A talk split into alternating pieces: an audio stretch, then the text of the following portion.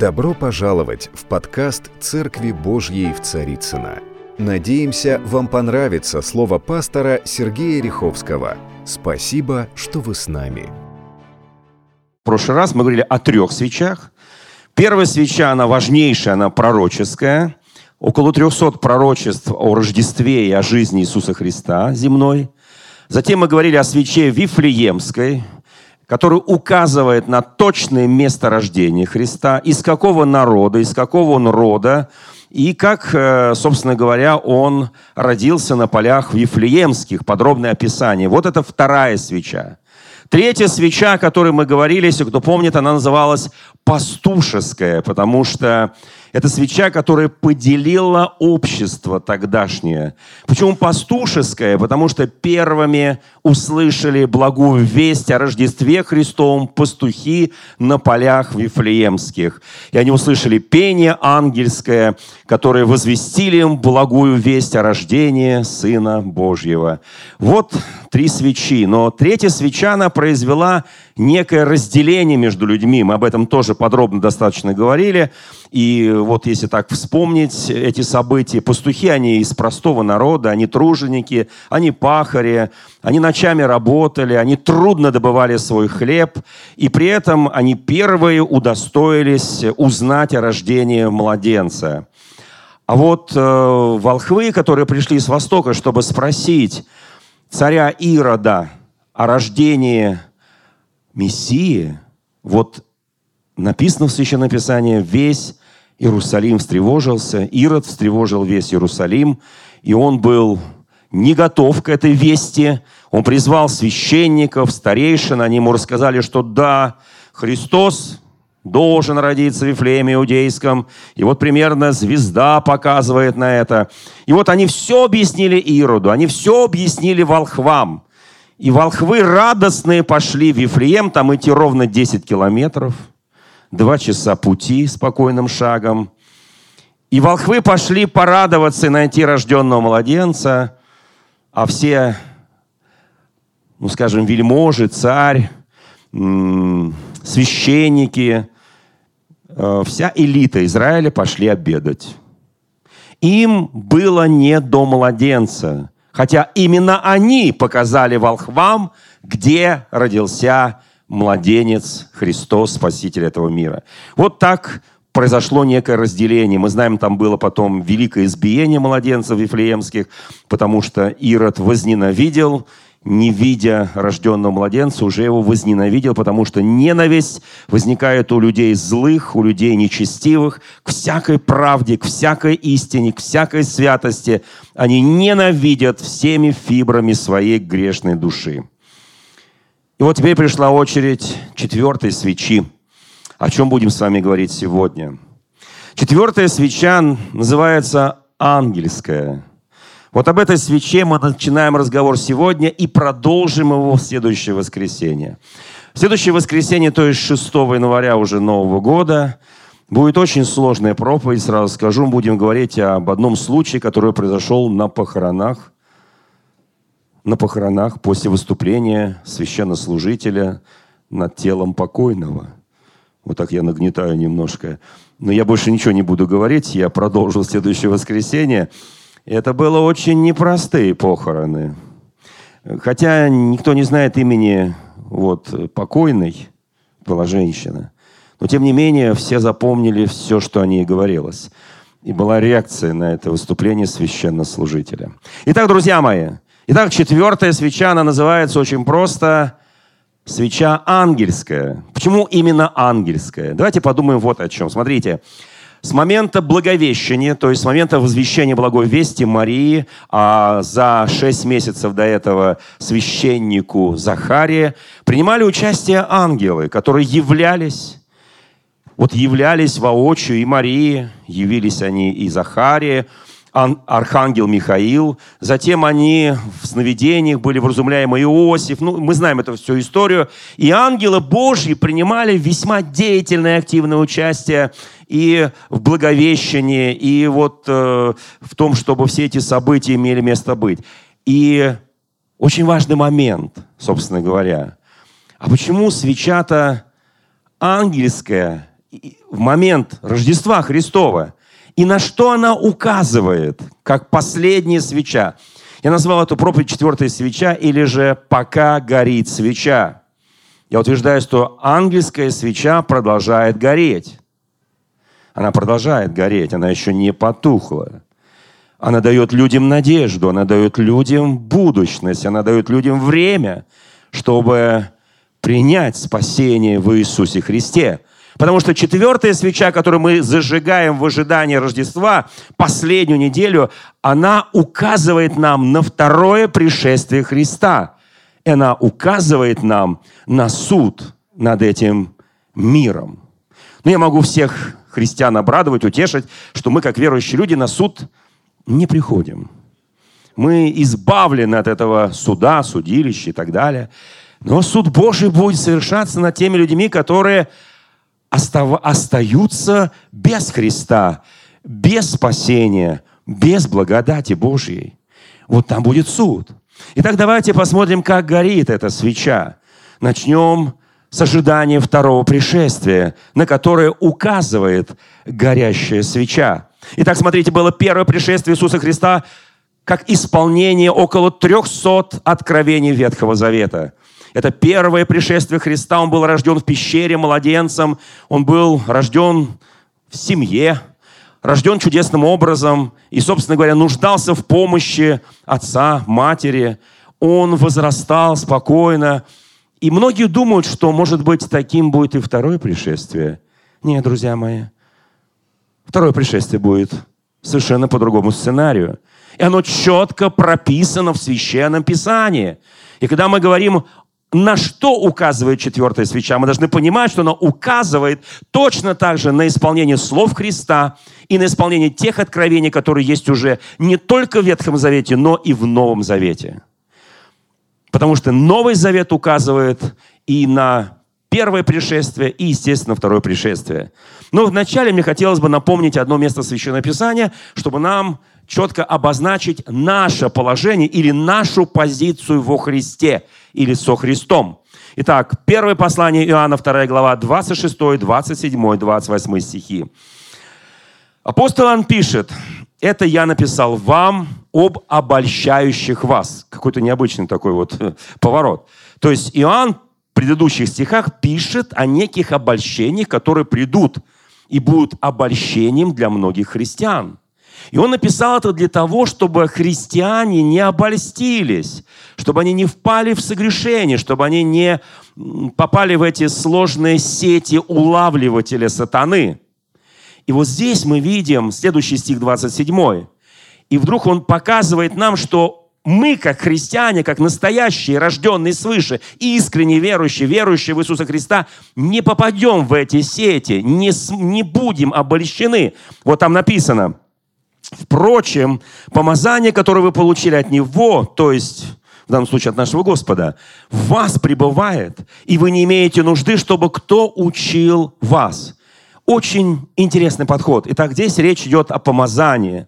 Слово «помазанник» переводится с русского языка на греческий язык – Давайте сделаем такой обратный перевод. То есть обычно все переводили с греческого на русский, а мы сейчас переведем с русского на греческий. Итак, само помазание учит нас. Перевод слова «помазанник» переводится на греческий «Христос». Чтобы это было понятно. То есть я подставляю само, сам Христос, Он, которого мы получили, в нас пребывает – мы не имеем нужды, чтобы кто учил нас или вас. Но как само сие помазание учит нас всему, и оно истинно, не ложно, то чему оно научило вас, в том пребывайте, так говорит Священное Писание. Давайте посмотрим чистую практику. У нас с вами был год прочтения Библии. Для чего мы читаем Библию?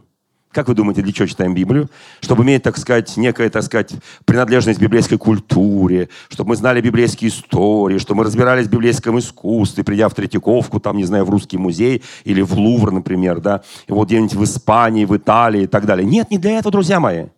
Это, это побочные элементы. Это важный побочный продукт.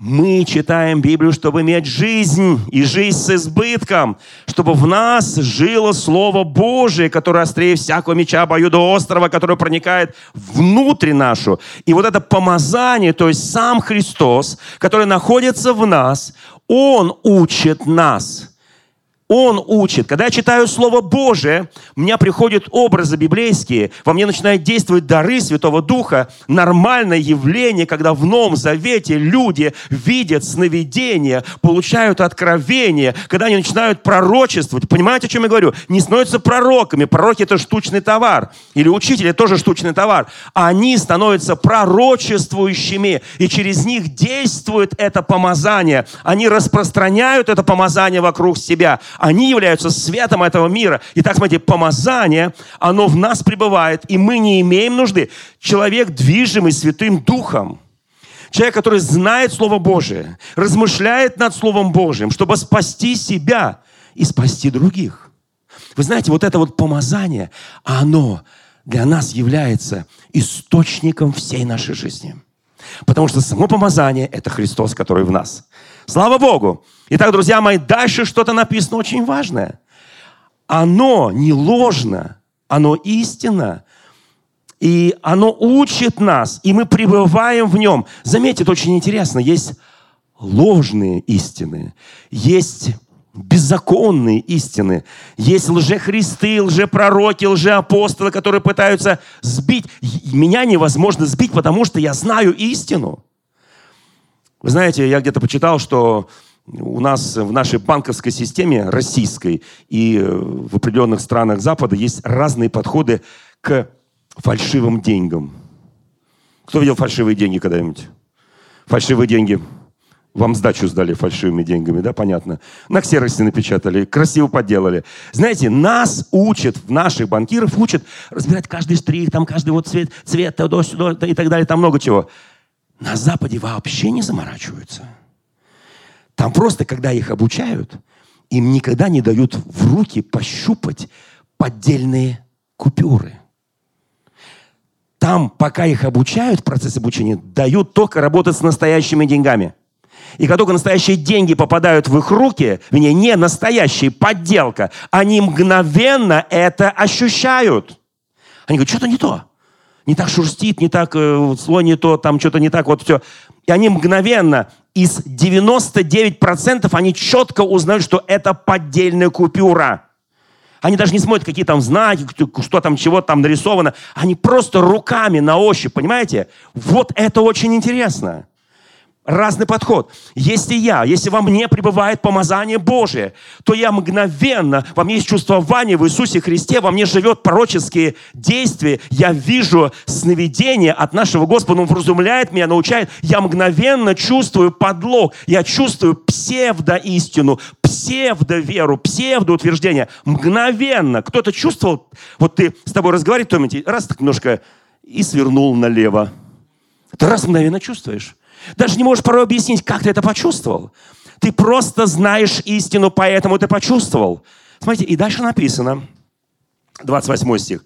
«Итак, дети, — говорит Иоанн, — пребывайте в нем, то есть в Иисусе, в этом помазаннике, чтобы, когда Он явится, иметь нам дерзновение и не постыдиться пред Ним в пришествии Его». Оказывается, это место о горящей четвертой свече чтобы мы имели дерзновение. Для чего нужно, чтобы помазание было в нас, чтобы помазанник был в нас, чтобы мы имели эти чувствования в Иисусе Христе, чтобы нам иметь дерзновение приступать к престолу Его благодати и не постыдиться пред Ним в пришествии Его. Не постыдиться. Не постыдиться. Скажи соседу, ты не должен постыдиться, потому что ты знаешь истину. А кто вообще верит в пришествие Господа Иисуса Христа? Кто-нибудь верит вообще? Сейчас мы чуть позже этого коснемся. Как мы верим? Ну, давайте начнем сначала с истории, которая произошла в бывшем Советском Союзе. Кто-то учился в школе в Советском Союзе? Поднимите руку, кто учился, помните, да? Учительницу Маривану какую-нибудь, и себя, четырехклассника. И сидишь ты в этом четвертом или третьем классе и слушаешь учительницу. Кто-то помнит, да? Кто-то уже забыл. Вот. И учительница в, в особые дни делала патриотические какие-то выступления, заявления, и весь класс повторял. Ну, например, следующее. История из советской школы. Там часто было очень много лицемерия, фарисейства, цинизма, лжи, чванства, ну и так далее, да. Мы же строили коммунизм, и все, он, чем больше строили, тем дальше он уходил. И чем дальше он уходил к горизонту, нам дальше говорили, сначала дети увидят коммунизм, потом внуки, потом правнуки, потом, а потом 91 год. Вы знаете, друзья мои, это, это очень показательные вещи, да? Вот теперь смотрите. Идет накачка идеологическая класса. И учительница говорит, дети. Они знали, что отвечать. Дети. Какая самая лучшая страна в мире? Дети хором отвечают, Советский Союз. Какие самые лучшие учителя в мире? Дети отвечают, советским в Советском Союзе. Какая самая лучшая жизнь в какой стране? В Советском Союзе. Какие лучшие магазины в Советском Союзе? Папы, мамы в Советском Союзе, школы, партии. Все в Советском Союзе лучшее. И она так накачала класс, и все кричат уже в Советском Союзе. Вдруг она слышит через крик. На последнем, за последней партой сидит девочка. Машенька плачет. Плачет Машенька. Учительница подходит к ней и говорит, Машенька, что ты плачешь? Она говорит, Марья Ивановна, хочу жить в Советском Союзе. Машенька, ну ты же живешь в Советском Союзе.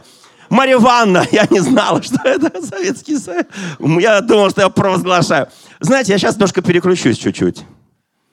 Заметьте, это очень важный момент сейчас. Очень важный момент. Очень важный момент. Все хотят быть в хорошей церкви. Все хотят, чтобы... Кто хочет быть в церкви, в которой действует любовь? О, я хочу в церкви, где любовь, а где радость, а где утешение, а где поддержка, а где единство, а где милосердие, а где сострадание, а где плечо брата, плечо сестры, а где поддержка в молитве. Кто хочет быть такой церкви? Все хотят быть такой церкви, да? И только кто сейчас кто с задних рядов скажет, пастор, я хочу быть такой церкви. А ты и есть такой церкви. Потому что в тебе помазание. В тебе Христос. Мы часто ищем те церкви, где нам будет комфортно, но нет ни одной совершенной церкви. Вот я вам скажу, я начальствующий епископ огромного братства тысячи церквей. Я не знаю ни одной совершенной церкви, но я знаю, что там, где живет любовь, там, где живет единство, там, где живет прощение, там, где живет благость, там, где живет Христос, то эта церковь хорошая, потому что вокруг себя каждый человек распространяет эту ауру его любви. И тогда церковь меняется. Услышьте меня, пожалуйста, Советский Союз не поменялся, потому что никто не хотел его менять. Его было проще закрыть. Сегодня разные процессы происходят в церквях. Но у Господа есть сегодня, скажу так, наверное, так нельзя, может быть, говорить, но я скажу, у Господа есть сегодня надежда на Его детей, которые способны быть светом этому миру и солью этой земли и поменять это общество. Я верю в это, я верю в это, я исповедую это. Послушайте, друзья мои, есть еще один важный момент, когда мы говорим о пришествии Христа. Давайте я хоть кое-что прочту из 24 главы Евангелия от Матфея. Вся глава, я такое домашнее задание, почитать эту главу дома, это вся глава о пришествии. Раз у нас четвертая свеча, она еще горит. Четвертая свеча – это ангельская. Ан... И мы сейчас убедимся, что ангелы произ... будут произвещ... произвещать это все. Они будут провозглашать пришествие Христа. Давайте посмотрим, с чего начинается 24 глава. Иисус выходит из храма, с ним ученики. Он говорит о том, что все это будет разрушено, потом в три дня восстановлено. Они спрашивают его, не, не понимая ничего, о чем он говорит, потому что храм строился почти больше ста лет, да, они не понимают, они говорят, скажи нам, когда это будет, и какой признак твоего пришествия и кончины века. У нас четвертая свеча как раз говорит о втором пришествии. Говорит, какой признак пришествия? Иисус Христос начинает свое знаменитое такое проповедь слова о втором пришествии словами «берегитесь», заметьте, да, «берегитесь, чтобы кто не прельстил вас.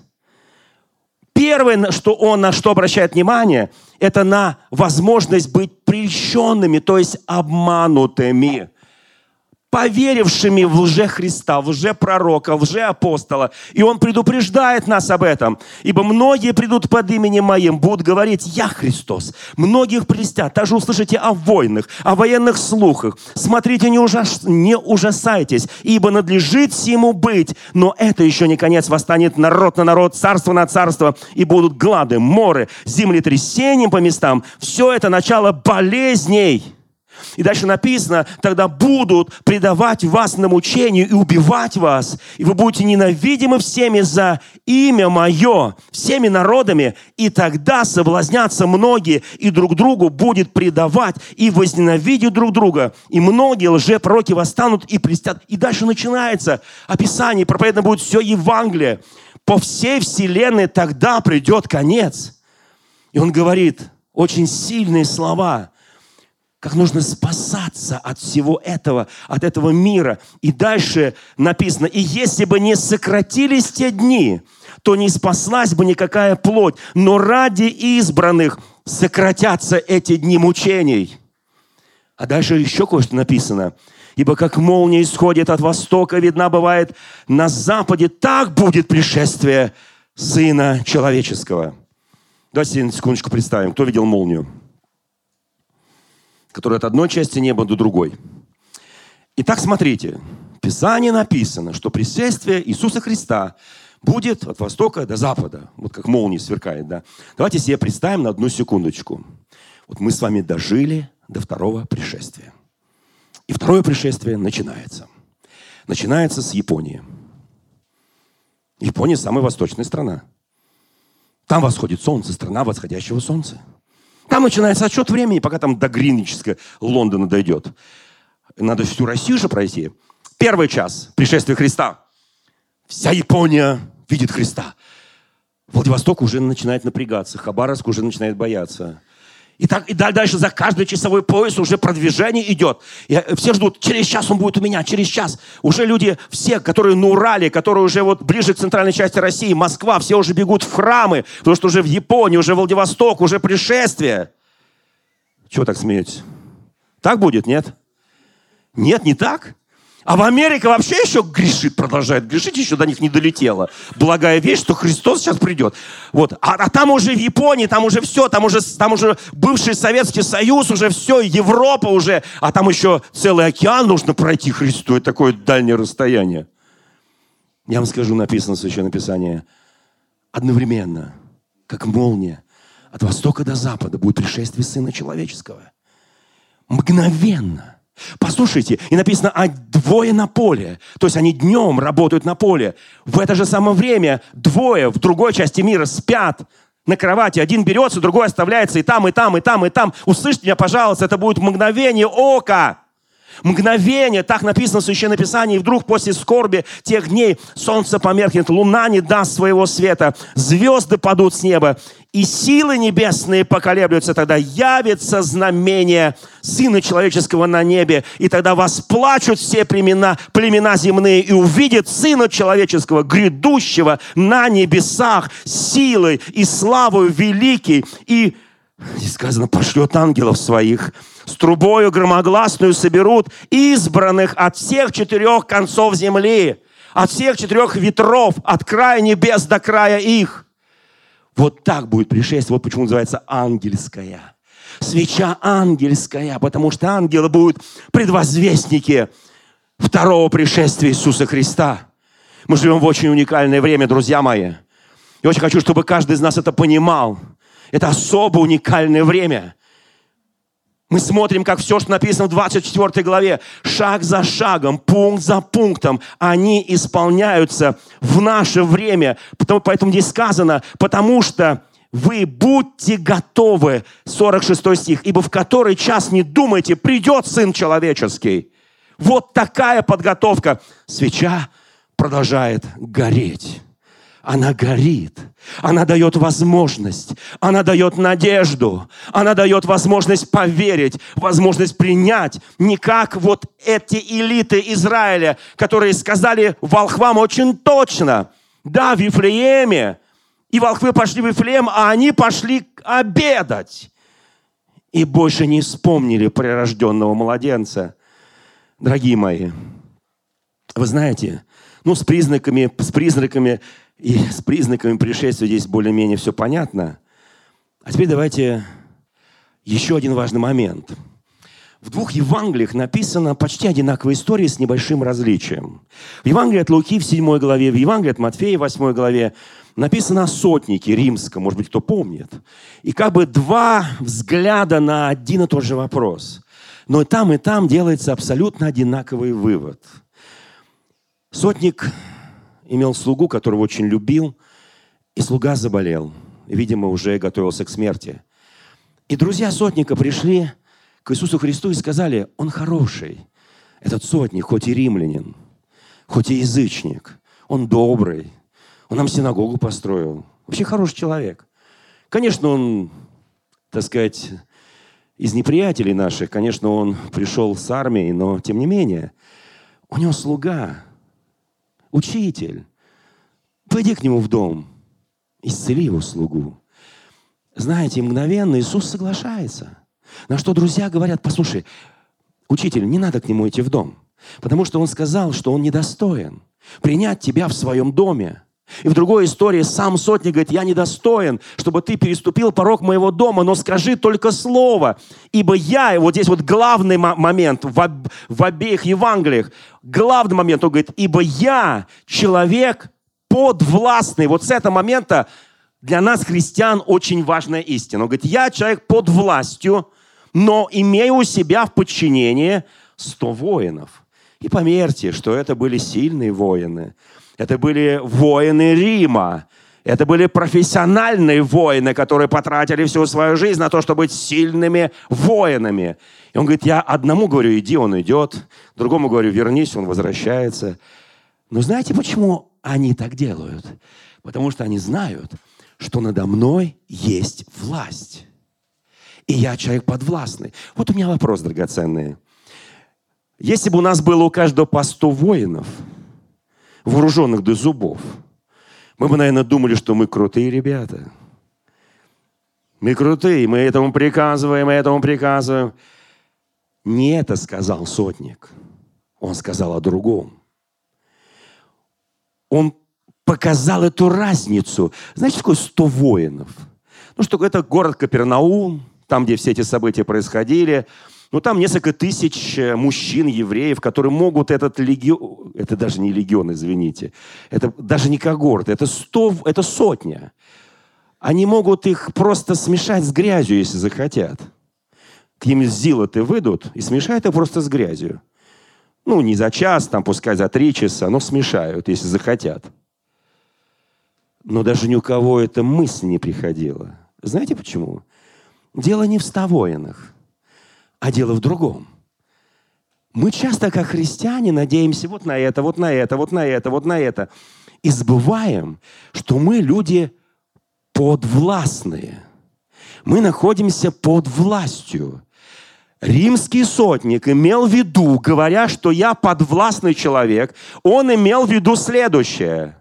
Я не надеюсь на эту сотню. Просто так, как я повинуюсь моему императору и всей экономической военной машине Рима, точно так же эти воины сотни повинуются мне. Но если кто-нибудь когда-нибудь захочет уничтожить моих воинов, он будет иметь дело не со мной, а со всей системой Римской империи. Потому что я им подвластен – знаете, друзья мои, они придут сюда и смешают все с грязью и пылью. Вы знаете, друзья мои, я абсолютно уверен, у нас есть с вами нечто, что знал вот этот сотник.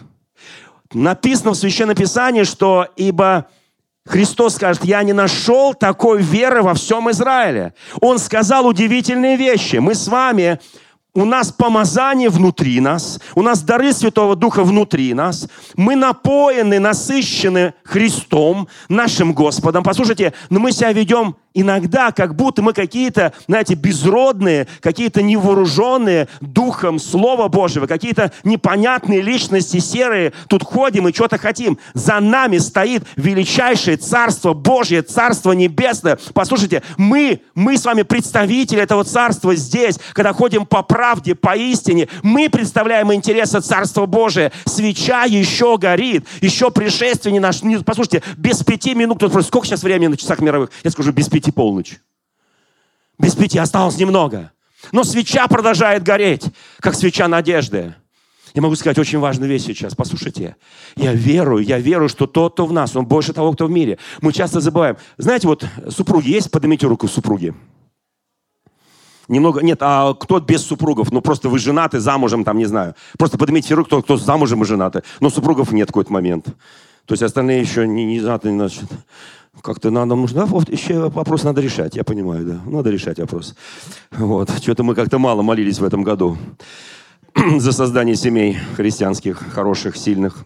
Надо сильнее молиться, надо попаститься, видимо. Многие христианские мужья говорят своей жене, ты читала, что написано в Слове Божьем? Особенно в тот момент, когда жены ведут себя несколько независимо. Независимо. Я в это слово включаю все. Независимо. Вот. То есть ведут себя неадекватно. Да? Муж говорит, ты написано. Мужу глава. Нет, они так не говорят. Они говорят, жене глава муж. Написано. Жена, встань на свое место. Если жена плохо читает Писание, причем продолжаем следующий год чтение слова. Если жена неадекватно, неправильно, не рассуждая над Словом Божьим, не двигаясь в дарах Духа Святого, помазание ее ничему не учит, потому что она вся в эмоциях, потому что у нее стервозность, ну, там, ну, в общем, нервы. Вот. Понимаете? Ну, это одно и то же. Нерво, нервозность, стервозность, нервы. Это же одно и то же, да? Одно и то же, друзья мои. Кто понимает, о чем я говорю? Аминь, аминь, да. Вот. Бедные жены сидят, и они женатые хлопают туда. Я понимаю. Слушайте, друзья мои, на самом деле, если, если так написано, так написано, и жена под покровом мужа, но тогда нужно дополнить то, что там написано дальше. А мужу глава Христос. Если он под высшей властью Христа – то его жена будет под его властью. Наоборот, не получится. Наоборот, не получится. Еле течет с головы. Наоборот, не получится. И если мы должны понимать вот эти законы, о которых я сегодня здесь говорю, это божественное, кто? Он говорит, я подвластный человек. Я знаю, что такое быть в подчинении. И так как я в абсолютном подчинении Римской империи, то ни один человек, ни одна армия мира не готова сразиться с моей сотней бойцов. Ни одна армия мира не захочет сражаться с моей сотней. Услышьте меня, пожалуйста, никто не захочет, потому что они знают, что я хожу перед императором римским, и все когорты, все армии Рима, они будут через три дня здесь. Потому что они не дадут в обиду своего гражданина. Гражданство очень ценилось. У нас сегодня немножко это гражданство, знаете, вот как-то обесценилось. Но тогда любого человека в любой стране, если он был римский гражданин, не дай Бог, кто обижал, Вся система римского права, вся военная, экономическая, финансовая, политическая система Рима, она заступала за своего гражданина. Услышьте меня, пожалуйста. И поэтому сотник, там тысячи было, так сказать, кого не колонизировали. А этот сотник ходила смело. Ходила смело, потому что на ее стороне империя. Я хожу сегодня смело. Знаете почему? Что на моей стороне Иисус. Потому что Его помазание, оно во мне.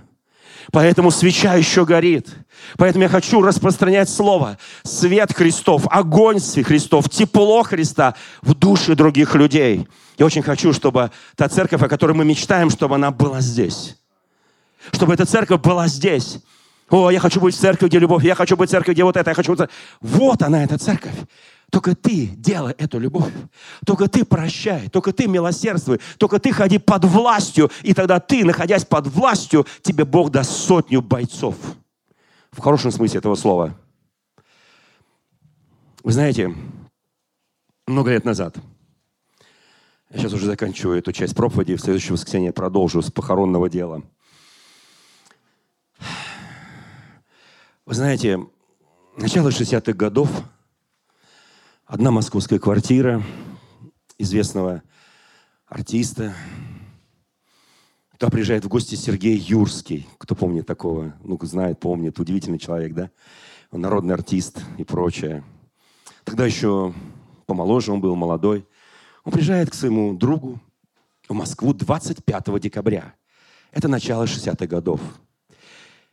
И зайдя к нему на кухню, а тогда были все кухонные разговоры, кто помнит, все, вся политика решилась на кухнях заходит к нему на кухню, а там сидит незнакомому человек, одетый в облачение священника. Этот человек протягивает ему руку и говорит, отец Александр Мень. Так состоялась внезапная встреча совершенно неверующего человека, Сергея Юрского и его друга с отцом Александром Менем. Ну, они там оладьи, селедочку, все очень покушали. И вдруг отец Александр говорит, а сегодня Рождество. Ну, Сергей Юрский говорит, я хоть и атеист, но я помню, что в нашем православно-атеистическом обществе Рождество будет 7 января. Мень говорит, да нет, сегодня у католиков и у протестантов. И меня сегодня пригласили в протестантский храм в центре Москвы. В начале 60-х годов в Москве была только одна протестантская церковь. Находилась по адресу Маловузовский переулок, дом 3. Сейчас Малый Трехсветительский, дом 3. Я там пять лет был членом церкви, чтобы было понятно. Это евангельская церковь. Я там был до армии. Вы знаете, друзья мои, он говорит, мы пойдем сегодня туда, порадуемся рожденному младенцу. Сергей Юрский спрашивает, простите, батюшка, вы же православный человек. Как это вы пойдете в протестантский молитвенный дом? Он говорит, а мы все одинаковые, мы все христиане. Если я пойду к ним, то они седьмого придут ко мне. Это же благодать. В общем, они поговорили, они пошли. И он описывает, это все пишет Юрский. Я, говорит, зашел, огромное здание, забито людьми. Ни одного пустого места. Сотни-сотни людей. Это на самом деле большое здание реформаторской церкви. Вы знаете, и, говорит, все поют по-русски, проповедуют по-русски, молятся по-русски. И там я, говорит, впервые в своей жизни услышал историю о рождении младенца. Я впервые на хорошем, красивом русском языке это услышал, потому что я, говорит, заходил в храмы, ничего не понимал, кого чествуют, о ком говорят. И вот здесь я услышал о Христе, о младенце. Нет, я тогда не покаялся, он пишет, я тогда не стал христианином, но каждое слово, которое я слышал, оно врезалось в мою память. Прошло 25 лет. И через 25 лет я, говорит, принял решение стать христианином. Крестился. И знаете, когда я, говорит, шел на крещение, я, говорит, помнил дословно то, что я слышал в этом протестантском храме, евангельском храме. Я понимаю, что первый мой толчок к Богу, самый важный толчок. Это я, говорит, потом уже узнал, что мой дедушка был православный священник и прочее. Это уже позже узнал. Я, говорит, не знал, семья скрывала все это. И вдруг я там понял, что я стал христианином там. Только 25 лет я не принимал это как данность. Но с этого момента моя жизнь стала другой. Он говорит, формально я крестился через 25 лет, но все эти годы я носил в себе рожденного младенца. Так пишет Сергей Юрский.